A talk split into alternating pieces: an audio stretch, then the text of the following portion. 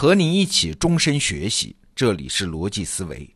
昨天啊，我们得到 APP 上架了一个最新课程，李云老师的《西方史纲五十讲》，这是一个我们筹备了半年的重磅产品，今天向你重点推荐。那从此呢，我们的课程体系里面这个维度就完备了啊。施展老师的《中国史纲五十讲》和李云老师的《西方史纲五十讲》构成了一个姊妹篇嘛。如果你听过施展老师的课，你应该感受过他给你带来的认知冲击和智力快感。那在李云老师的这门课程里呢，你同样会体会到，我向你保证。顺便说一句啊，施展老师和李云老师他们都是一个学术共同体，叫大观小组里的人啊。这是一批中青年学者切磋学问的地方。哎，这批人和老一辈不同啊，他们的问题意识全新，方法论全新。我们正在陆续邀请这个小组里的老师为得到 APP 的用户服务。好，我们回到李云老师的《西方史纲五十讲》这门课。对于中国人来说，面对“西方”这个词儿，那情感真是很复杂呀。西方既是历史上的强盗，又是追赶着的目标；既是看自己的镜子，也是竞争中的对手。哎，那到底什么是西方呢？有一点演化论思维的人都知道啊，我们要去认识一个复杂事物，最靠谱的方法是啥？就是回到它生成的过程嘛，看看那些构成它的基本元素是怎么在时间中积累起来的。哎，不对啊，说积累其实不准确，应该说是怎么变异出来的。哎，你想，它一定是在很多关键时刻突然出现了其他物种没有的性状啊。说的不好听一点。一个成功的物种是在漫长时间里面积累了一堆狗屎运的结果啊！我们过去学历史啊，问题就在这儿。哎，历史书告诉你一堆名词儿和事实，只描述现象，但是没有说这件事儿和周边的环境相比，它怪在哪儿，变异在哪儿，为什么能出现，又为什么能够存留下来？而李云老师这门课，西方文明就被他描述成了一个。多米诺骨牌，一块牌倒下，推动另外一块牌，各种不期而遇，各种歪打正着，长期这么滚动积累，才有我们今天看到的西方文明。说实话啊，我这个对西方历史不算陌生的人，听了这门课也是经常大呼过瘾呐。我们今天举个例子，就是古希腊的民主制。我们都知道，这是人类文明的一次基因变异啊。你想，在古希腊那个时候，当时人类各个文明里面实行的都是君主制，只有古希腊搞出了这么个奇葩的民主制。那夸他的人呢，就说他开创了西方民主的源头；骂他的人呢，说：“哎，不正是雅典的民主制判了苏格拉底死刑吗？这是暴民政治啊！”你看，这么吵下去没有意义嘛？你说他好，我说他不好，我们还是不了解古希腊的民主制，它到底是咋回事？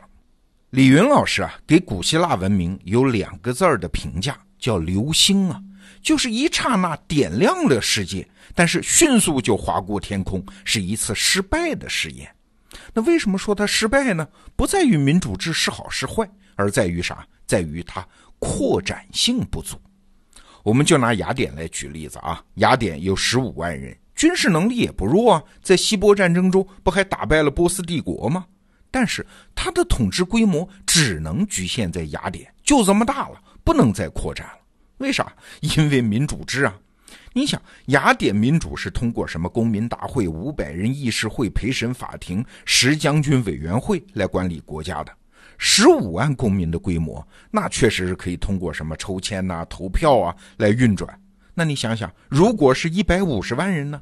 如果整个古希腊文明的一千一百万人呢？那么大的地理范围，你组织一次投票都不可能，你怎么搞民主制啊？所以啊，民主制就像是一个过于坚硬的鸡蛋壳啊，把里面的小鸡仔死死的限制住了，把古希腊的城邦国家死死的限定在一个规模之内。它的文明再发达，军事再强大，它也不可能搞对外征服，实现国家扩张的。所以啊，从国家发展的角度来看。在当时的技术条件下，民主制其实不如君主制啊。确实，后来灭掉古希腊的不就是君主制的亚历山大帝国吗？但是话又说回来，这古希腊的民主制，它是一次失败的试验，难道它就没有意义了吗？哎，不是。刚才我们打比方说，它是一个坚硬的鸡蛋壳，最后是被外部压力压碎了。但是别忘了，正是在这个蛋壳的保护下，在里面发育出了一个更奇葩的文明基因变异。这个东西被留下来了，这个东西才是西方文明的火种。这个东西就是个人主义。你想啊，在当时人类的知识水平下，个人主义它怎么能够发育得出来呢？各个文明普遍的状态都是搞神秘主义那一套啊，相信这个世界是神灵支配的，个人不重要嘛，神才重要嘛。我还记得第一次去埃及旅游的时候，导游就告诉我啊，所有埃及的旅游景点都是为死人造的，金字塔呀、陵墓啊什么的，没有什么为活人造的，什么宫殿呐、花园什么的。因为古埃及人认为啊，身为一个活人意思不大，不值得为这个短暂的生命造什么好东西啊！我要造，就为死了以后的那个永恒的世界去做准备。你看，这才是当时人类的普遍精神状况。而古希腊人居然认为个人才是最重要的，活人才是最重要的啊！这在当时这个脑洞是很大的呀。你想想，古希腊神话里的那些神，一点神的样子都没有嘛，是一群能力很强，但是七情六欲一点也不少的人而已。哎，这种个人主义刚开始也许只是一个精神偏向啊，是被他的那个蛋壳给放大的呀，就是被古希腊的民主政治给放大了呀。你想，民主那是要每个人对世界事情做独立判断的，要对自己的判断结果负责的呀。这就必须得肯定人的理性的力量，否则你有什么资格投票啊？还必须得承认人和人的理性力量是差不多的呀，否则凭啥投票制度是一人一票啊？哎，所以古罗马人对古希腊人就伸出了大拇哥啊，发出了一声赞叹，说是古希腊人创造了人。对，当时没有任何一个文明是这么认识人的价值的，所以说是奇葩是变异吗？当然，如果仅止于此，也不是什么了不起的事情啊。重要的是，古希腊人在这个基础上搞出了科学这个东西。我原来在读古希腊史的时候啊，觉得古希腊那个时候的科学简直就是个扯。比如泰勒斯说世界的本源是水，赫拉克里特认为世界的本源是火，德谟克里特认为世界的本源是原子，还互相吵。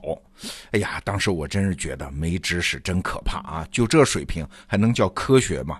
你们说世界的本源是这是那，你们有啥证据啊？就是在那瞎想。要知道，我们现在所谓的科学方法论，古希腊那个时候一样也没有啊。亚里士多德非说女人的牙齿比男人的少，哎，只要你稍微有一点后来的实验精神，亚里士多德，你让老婆张开嘴，你数一下，不就完了吗？哎，连这事儿都没做好意思叫科学吗？但是这次我听李云老师的课，我才明白，这其实已经是很了不起的成就啊！你想。个人主义依靠的是理性，理性是什么？是人有意识的认识事物、查明事实、展开推理的能力。说白了，在人类普遍还把世界的判断交给神的时代，这就是要在神之外去找一切事物的原因呐。你想想看，那也很逆天的呀。古代其他文明当然也发现了很多规律和法则。但是，把世界完全想象成客观规律和法则支配的，那只有古希腊文明啊。那不管他们找出来的事物的原因是风啊、水呀、火呀等等，这些东西有多不靠谱、有多粗糙，但是这已经是一个重大的突破。